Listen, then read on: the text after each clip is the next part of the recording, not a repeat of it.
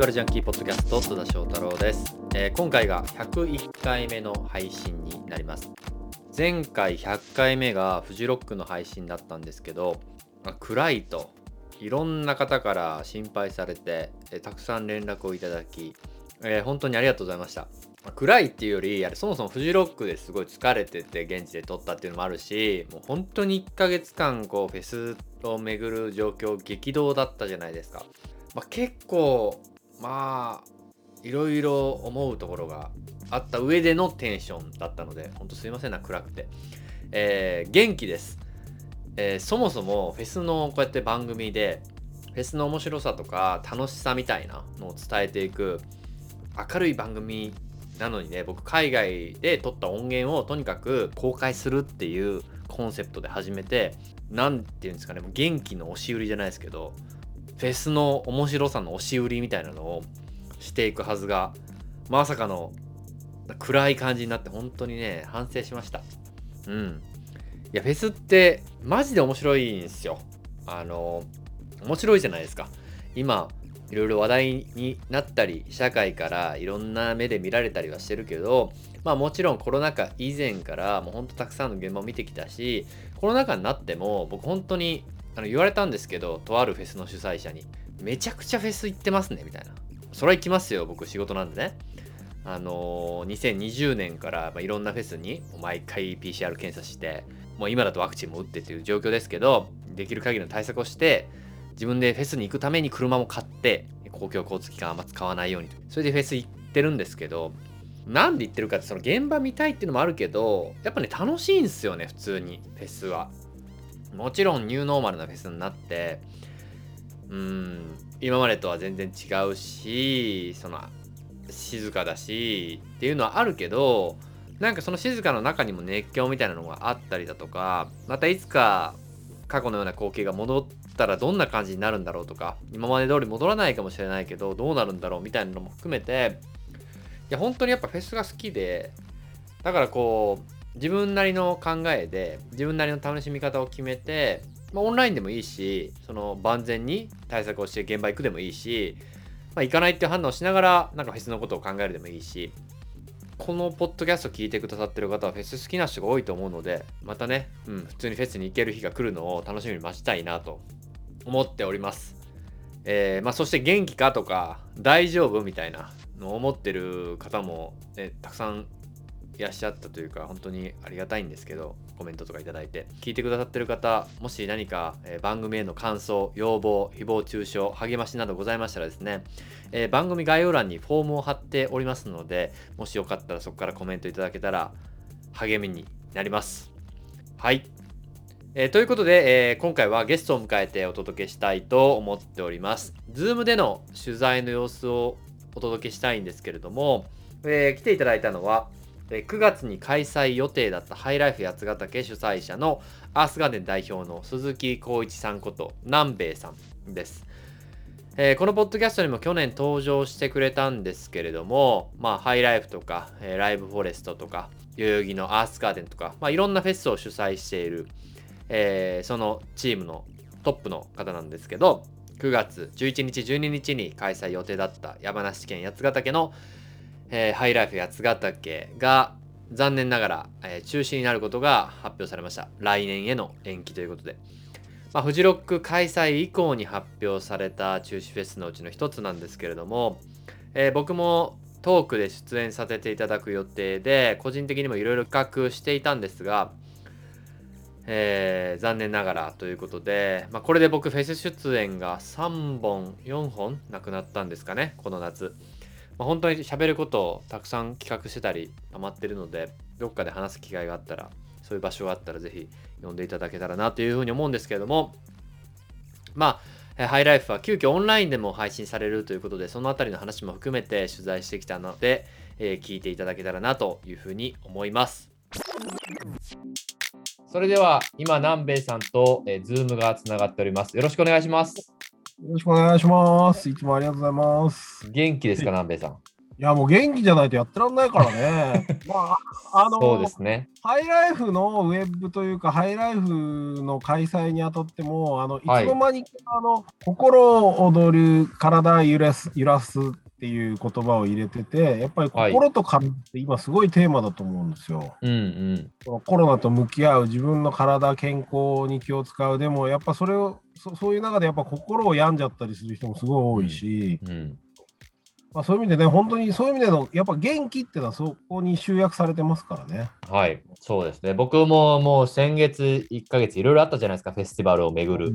でも本当に、ねしかも自分のことじゃ、自分のことなんだけども、自分だけじゃ解決できないことなんで、すごいメンタル的にも少しやられそうになってはいたんですけど、まあ、そんな時大体南米さんに電話すると元気なんで 元気がもらえるので、たまに電話するんですけど、はい。前回お話ししたのは、あの、JWAVE のラジオの時にインタビューさせてもらって、はい。はいその時はハイライフに開催に向けてっていうことでコメントをいただいたんですが、ねいや、本当だよの。なんかもうあれがもはやずいぶん昔のように感じちゃうもんね。そうです。あれ、8月9日だったので、まあ、ほぼ1ヶ月前だほぼ1ヶ月うん。そういや、この1ヶ月ででも本当にさ、まあ僕たちの周り、その、フェスや音楽を巡る周りっていうのはすごい様変わりした気がするね。そうです。すごいね本当に激動の1ヶ月だったなというふうに思っていて、僕も本当にハイライフが、まあ、延期になるなんて、まあ、本当にこれっぽっちも想像してなかったです。それは。そうですね。うんはいだからそのあたり、こう、まず、まあ、あの、実は9月11日オンライン配信を行うっていうこともあるんですけど、うんその前に、この開催延期の判断、8月27日に発表されたんですけど、その判断した経緯とか、そのあたりって教えていただいたりってできますか？そうですね。まず、山梨県自体が独自のあのいろんな施策をしていて、あのグリーンゾーンっていう飲食店に対する独自の、あのーガイドラインを作ったりして、すごくうまくいっていて、うん。あのー地元の方々も非常に余裕を持って構えてたし、まあ、本当にあのできない要素っていうのは本当になかったんですよね。うんうんまあ、実際去年も開催してますもんね。そうです。そうですはいまあ、去年ともすごく実績としてみんなに信頼感を持って受け止めていただいてましたし、うん。ただそれがコロッと変わっちゃったのが、うん。8月の、えー、10は10 19とか8ぐらい、あ、違う、1週間前だから20日頃か。はい20。日頃にこう緊急事態宣言の延長の話が出てきた流れの中で、延長だけじゃなくて、その山梨県にまん延防止が適用されると。うんうんでこれ、あの山梨県知事、山梨県の知事の方、知事が、そのその報道が出たのを、あの電話で知ってびっくりしたっていう談話が実際にニュースになってる。あの緊急事態宣言とかまん延防止って基本的には自治体側が政府にそろそろちょっとうちの自治体はきから、あの緊急事態宣言出してくれとかまん延防止出してくれとか頼んでかかあうんうんの出るもんなんだけど、うん普通は。うん。だからそれが、あのーそんな形で、その地元の首長も知らないところでいきなり政府からバーンと決められちゃった。ああ、なるほど。なんで、まあ、それはね、その県知事がびっくりしたぐらいだから、僕たちはもっとびっくりするわけで、うんうんうんうん。まあ、例えば、その、まん延防止が出るにあたって、山梨県の知事の名前で、えー自粛の要請文が出るんですよ。ああ、なるほど。そうで、これ、あの、山梨県のホームページに行くとちゃんと貼ってあるんで、誰でも見れますけど、うんうん読んでみたらわかるんですけど、もう、そのイベント関係は自粛してくださいって、もう相当はっきり書いてあるんです。なるほど。うんうんうん、そう。で、あと、まあ、人の集まり方なんかに関しても制限します。あの、おもう、そこだけ読むと絶対やっちゃいけないかのように書いてありますね。うんうんうんうんうんうん厳密に法律的にどこまで有効かとか、そういうことはまた別の問題なんだけど、その文章だけ読んだら、本当に県知事が正式にイベントはやめてくださいって言ってる。っていう受け止められるんですよ。うんうんうんでうんそういうものを読んでいって、そのまあ、地元の方々からいろんな意見をもらったりする流れの中で、まあ、その地元の真面目なおじいちゃんとか、まあ、おじいちゃんじゃなくたって、うんその周りの例えば県あの市議会議員の方なんかは、あこれはできないよ、南米君って言ってきたりするわけですうんよ。なるほど。うんで、まあもうね、それも無理ないなと思う。うん知事からの成分を読んだら、そりゃ、そりゃこれ、やめろって言ってるからやめて、やめとやめやめてくれたまえよって言わざるを得ないっていう内容なんですよ。ただ、一方で、例えば、あのハイライフは、えーステージの設置許可が県の許可が必要なんですね。はい、うんうん。山梨県の許可が必要。そうなんです山梨県の県有地でやってるんで、うんうんあのー新しい造作物を作るのに県の許可が必要なんですよ。うんうんうんうん。地下とかそんなややこしいところじゃなくて、まあ、県県有地のまあ管理しているところのもので、まあ割と形式的なものがあるんですけど、はい。実はその設置許可がまだ降りてなくて、うーん。もらえるんですかってこ、こんなやめろって言われちゃってますみたいな。ああ、そういうことか。じゃあ、もともとステージとかを組む、その会場を作るのにも、県の、まあ、一応形式的にも許可がいるけど、それがはい。今この状況だと出ないんじゃないですかっていうのがもそうそうそうそうそうそうう。まあ、最終的にはこれあの、す僕たちが中止を決めたんですけど、まあ、た担当の方に聞いたら、いやだ、出せると思いますよっていうう、感じ。ああ、まあ、そこは形式的なものだから出せる、その、あくまで自粛の依頼だから、っていうことなんですよね。うんなるほど、なるほどなん。かねじれてるというか、まあそれ、それぞれの部署の方がそれぞれの役割を果たしてるからそうなるだけなので、誰も悪意はないんですけど、うんうんうん。受け止めるこっちとしては、え、それどうしたらいいの？どういうこと？みたいな感じですよね。だから、言ってまあ、これね、自粛ここ、このコロナ禍の中でのいろんな自粛やその要請全体に言えることですけど、法律的な強制力はほとんどなかったりするじゃないですか。そうですね。今、他のフェスでも、例えばスーパーソニックとかも同じように、こう千葉市から要請を受けたけど、別に法律的なあれはないので、やろうと思ってますっていうような流れにはなっていると。なんていうか、本当にねじれてるというか、こうもうどこもかしくも混乱してるって感じですよね。そうですよね。で、で、でそして誰かがやるかやらないかっていう、もう最後は気持ちみたいなところを判断を結局迫られてるというそうなんです。ことになっているってことですよね。不人ですよ。うーん、なるほど。その中で、その、アースガーデンのチームが、その地域拡大ミーティングレポートみたいな形でこう、いろんな人の声を聞くみたいはないことを、はいあの中止の前にやってらっしゃったじゃないですか。それって、こう、どういう声が上がってきたりとか、それを参考にして中止の判断とかをしたのかとか、その辺ってどうなんですかね？まずその、そもそもその地域拡大ミーティングっていうのは、まあ、いつもやっていて、はい。あのまあ、去年、一昨年のホームページとかまであの遡って見てもらうと、あのまめにホームページ上で拡大ミーティングやりますから、誰でも来てくださいとか、まあ、コロナになってちょっとその呼びかける、広く呼びかけるというのは微妙になってるんで、最近ちょっとトーンを弱めてるんですけど、呼びかけ。うんうんうんでも、あのーまあ、地域の方の、あのー、Facebook のグループとかでには、やっぱり相変わらずなるほど。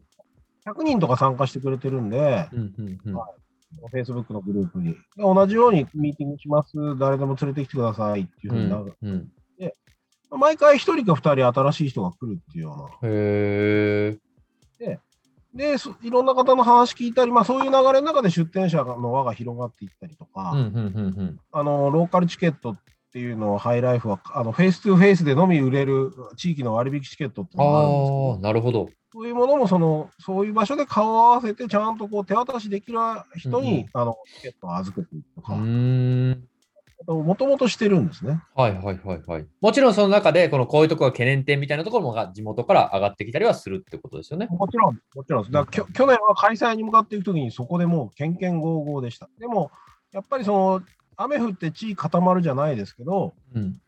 やっぱりその、そういうしっかりした、こう、ピンチだからこそ本音を言い合えて、それをきちんとやることで、こう、あの、結束が強まるというか、いろんなもの、作用があるんで、うんそれは去年、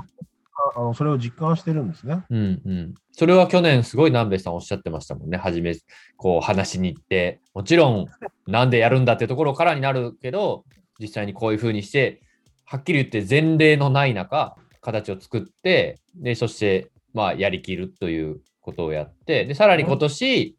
まあ、その流れでって思ってて、こう、声を聞いたら、結構やっぱり反対意見とかもあったって感じなんですかね。いやー、もう地元はね、ほまあ、7割、8割反対って感じうでしたね。なるほど。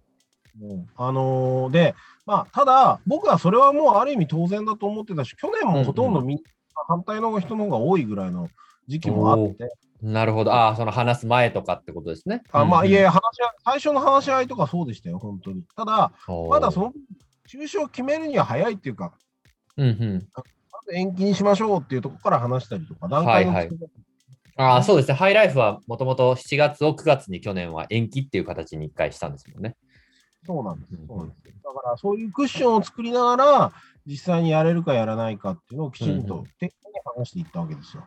まあ、それが、なんというか、今年はその、もう開催3週間前っていうタイミングでいきなりボーンと来ちゃうわけですよね。うんうんうんっていう、えーその中で、こう、例えばですけど、他のフェス、例えばフジロックとか、まあ、いろいろ賛否両論があった中で開催されたみたいなところも影響はしてるんですか？そうですね、あのね、まあ僕もフジロックのメンバーだと思ってるんで、うん。じゃあずっとフジロックもう20年以上制作に関わってますから、うん。ちょっとこういう言い方するのは本当に不本意ですけど、ただ、まあ、フジロックの開催というか、まあ、開催そのものよりやっぱそれによる報道ですよね。うん。今回、ハイライフに対しては、残念ながらネガティブな方向に働きました。なるほどな。そうなんですね。フジロックを開催することですごいこういいいい意味でのこうポジティブな連鎖が起こっていくと思ったらこう、まあ、他のいろんなネガティブなフェスもありましたしこう逆にこう報道されるものを世間が見てあフェスって悪だっていうようなことがやっぱ起きているんだなっていうのは実感としてはありますね。まあ、もちろん、フジロックがどれだけ努力しているか、うん。もう初開催の時からどれだけそういうその報道に対するそのデリケートな対応とかを注意深くやってきたか、僕よく知ってるんで、うん今回フジロックに何も落ち度はなかったと思うし、うん。本当にすごい努力してたのも、まあ、身内として分かってますし、うんうん。だからフジロックに対するその文文句は何もないんですよ。うん。そのそれ以上に世の中の巨大なこう波が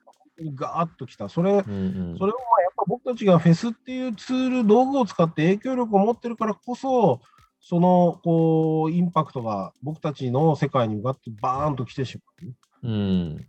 そういうその社会の中での相対的な自分たちのあり方っていうか、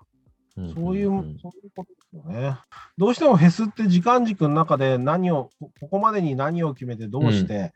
っていうことがあるじゃないですか。そうですね。はい。逆算していかなきゃいけないんで、うんそれはもう当然ですけど、いあのーいつまでに決めないと、その出演者が、うんあの、もしくはその、おなんていうかな、中止にするにしても、いい形で中止にしたい。うんうんうんそれは今回配信の企画をやることとかにもつながるわけですけど、はい、はい。来年につながる、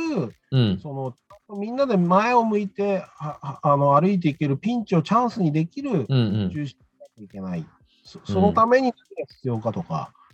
そういうのを本当にギリギリまでいろんな人としゃ話しながら、確認しながらでしたね。うー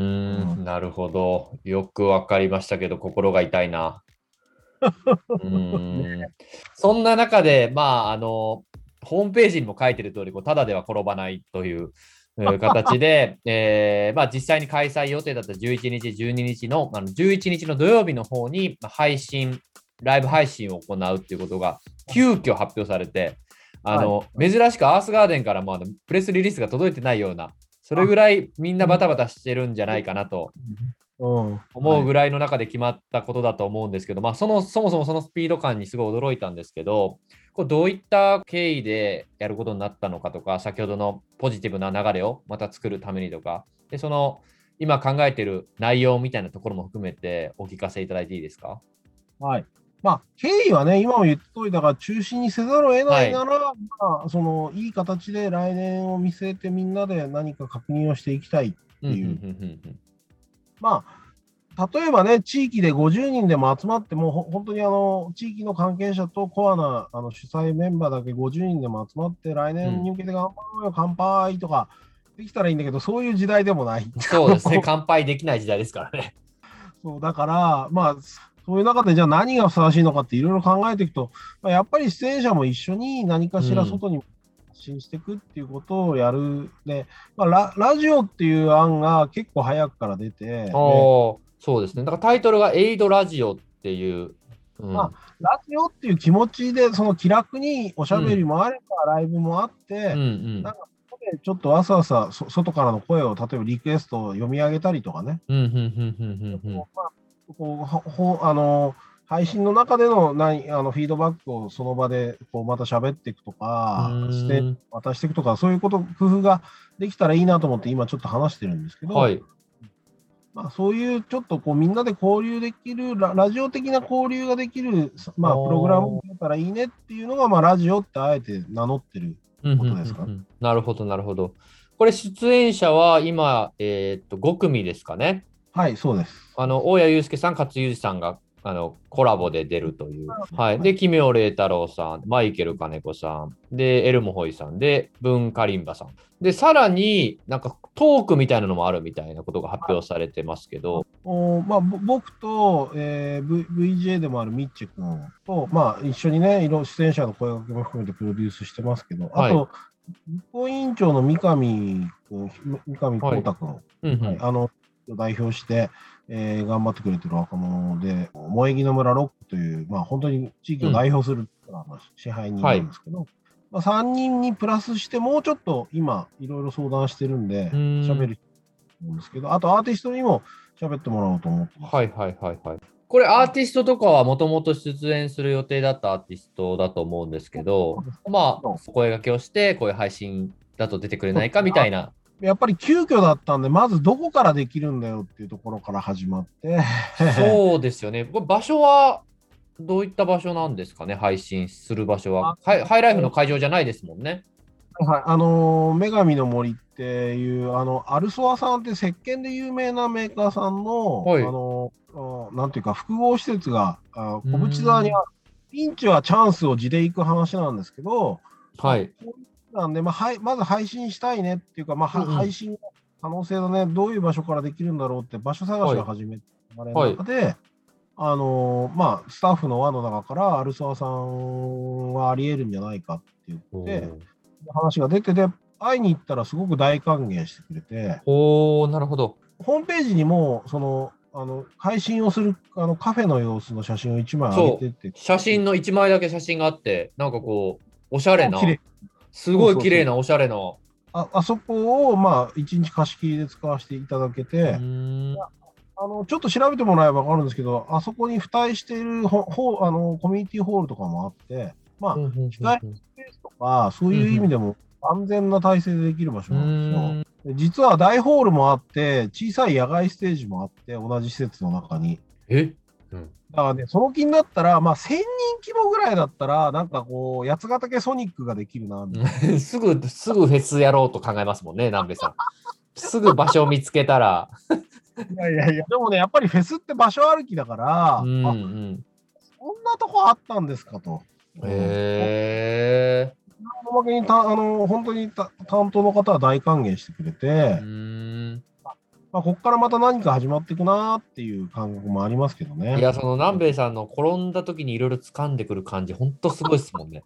あの、やっぱライブフォレストもそうですけど、あの、いろいろできなくなった自分家の近くのキャンプ場でフェスやるっていう、はいそのね、は逆転の発想っていうのなんていうんですかね。それは本当に、ピンチはチャンス。はい、ピンチはチャンス。本当に僕も見習いたいと思います。あのーこの配信するアーティストの中でもちろん全部南米さん楽しみだと思うんですけど、なんかこう聞きたいなとか、本当はハイライフで聞きたかったなとか、あのそもそもやっぱりちょっと配信で場所のその限界もあって、バンドに声をかけられなかったんですうね。ーん、そうですね。人数のこともありますしね。で、まあ、その取り回しなんかも含めてげんあのやりやれる人っていうところで声かけてったんで、そもそも声もかけかけてない、すいませんっていうアーティストも多いんですうんね。ああ、なるほど、なるほど。うんそれはあのなんか皆さんに理解していただきたうんいと思う。うんうんで、まあ、あとはやっぱり勝井さん、大家君っていうのは、ハイライフあの解禁賞で、はい。特に勝井さんは本当に八ヶ岳に対してすごく愛着があって、そうですね。去年フェスティバルライフでもインタビュー、勝さんのインタビュー、ええ八ヶ岳でやったもの載せさせていただきました。もう、井の一番にいつも何か気持ちをくれるんで、うんまあもう、井の一番にやっぱ相談するわけですよ。うんさん、やりたいと思ってます。うん。時間あげてくださいって、ああ、分かった、うん当然。みたいな感じの、うん本当にの呼吸で、あ、うんあの、コミュニケーションができる、本当に心強いうん。アーティストですよね。うん。で、まあ、もともとね、勝井さんと大家君とサリューでやるっていう話そうですよ。ね。今回のハイライフはその3人の。流れの中で、あの大家君も OK で。うん。でさっきはちょっとやっぱ配信であることとか、いくつかのハードルが出て、うん、うん。本人をしたいとも言ってくれてたんですけど、ちょっと難しく、なるほど。うん。また必ず3人の場を作りたいと思いますうん。よね。うん。はいそうそして、奇妙君もね、あのやっぱりソロで弾き語りなんですごく声がかけやすかったので。うん。まあ、うんあの、うん初めてになるんですけど、あ、そっかそっか。ええあのや八ヶ岳ももしかしたら下手すると初めてなんじゃないかな。うーん、なるほど。毎として参加してほしいな。うんうん。すごいね、なんか乗ってるというか、こそうです。ね。新しい作品も出して、すごい楽しみなので。そうですね。はい。はいで、エルモホイは、あの、隣のね、原村の出身でね、あ、そうなんですね。やっぱ八ヶ岳をへシンガーとしてぜひね、思いました。もう僕、今年はもうエルムホイ見たくて、あめちゃめちゃ楽しみにしてたんで、うわー配信に入ってると思って、すごい嬉しかったです。そうなんであと、あの、文カリンバは、まあ、これ、はい。あのまあ、知る人ぞ知るですけど、あの、一時期サンディさん、あの、はい、フラダンスの。サンディさんと、はい。あの、カリあのサンディブンブンっていうユニットで、うんうん。出ましたけど、はい。まあ、2000年代の後半かな、うんうんあのサンディさんと活動したりしてて、実は僕、うんうん30年代の親友で、ああ、そうなんだ。はいはい。最近、あの八ヶ岳で随分滞在していて。別荘にご縁があって、なんか友達の縁で借りれてるらしいんですけど、ずーっともうこの夏は八ヶ岳で過ごしてるんですよ。ああ、なるほど。八ヶ岳という場を体感するというか体、体現しているアーティストになりつつあると思うんで、うんうんうんうんちょっと生活感ある形でなんか参加してほしいな。だから、トークライブになると思うんですね。あはいはいはい。あなるほど。そういうゆかりがあるアーティスト、まあ、と、まあ、こう、今回に合うアーティストっていうのが揃ってるという感じですね。で、最後に、まあ、あえてちょっと最後にマイケル金子にしたんですけど、はいはい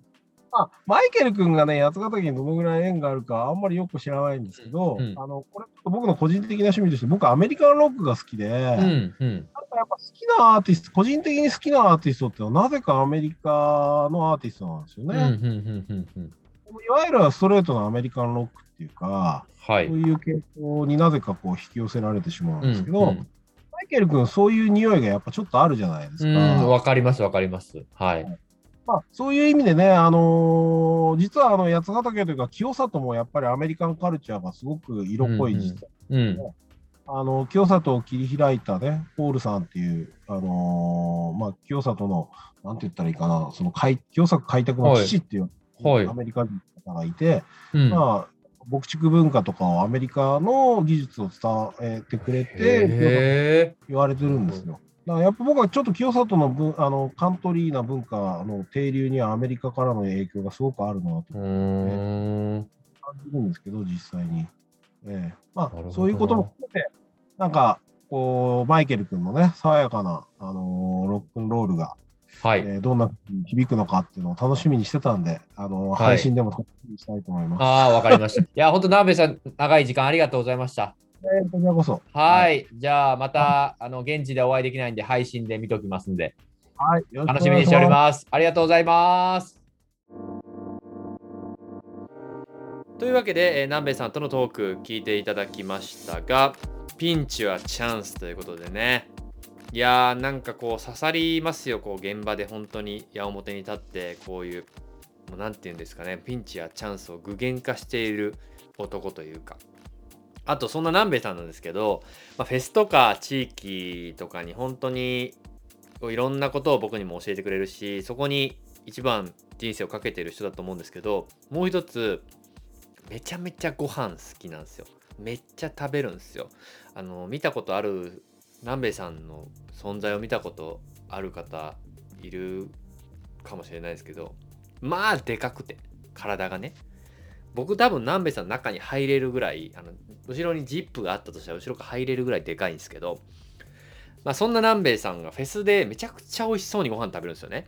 でだからフェス飯にすげえこだわってていつもなんかアーティストと同じぐらいのテンションであのフェス飯のラインナップを伝えてくるみたいなことがあるんですけどまあ多分自分が食べるためにすげえ頑張ってると思うんですけど、まあ、今回ハイライフ八ヶ岳の中止延期を受けてやっぱこう出店予定だったお店とか地元のローカルフードみたいなところがこう何て言うんですかねそもそも観光みたいなところも含めてコロナ禍で打撃を受けているのでまあそういったものを反映したえクラウドファンディングも実施予定っていうふうなことを、まあ、インタビューを終えてからも話していたので、公式サイトなどチェックして、いただけたらなというふうに思います。えー、ワインとかね、ブリュワリーとかも八ヶ岳すごい有名なものが多かったりとか、あのロックっていうね、お店のカレーが美味しかったりとか、おそらくクラウドファンディングもまだ僕が見たら公式サイト発表されてないんですけど、美味しいものが揃ってるはずなので、ぜひぜひチェックしてみてください。えー、ということで、えー、今回は、アスガーデンの南米さんに来ていただきました。まあ、フェスはピンチかもしれないんですけど、本当に明るい未来があると信じて、えー、聞いてくれてる方も、本当フェスが好きっていう方がほとんどだと思うので、逆に聞いててフェスあんま好きじゃないっていう人はなんで聞いてんのかって話なんで、こう意見が聞きたいです。はい。あのー、フェスがこうくれたね、ポジティブなエネルギーとかね、えー、これからもくれるポジティブなエネルギーで、こういう状況をサバイブしていけたらなというふうに思っております。えー、101回目、だから102回目以降も元気に配信していけたらと思うのでよろしくお願いします。それではまたどこかのフェスでお会いしましょう。お相手はフェスバルジャンキー津田翔太郎でした。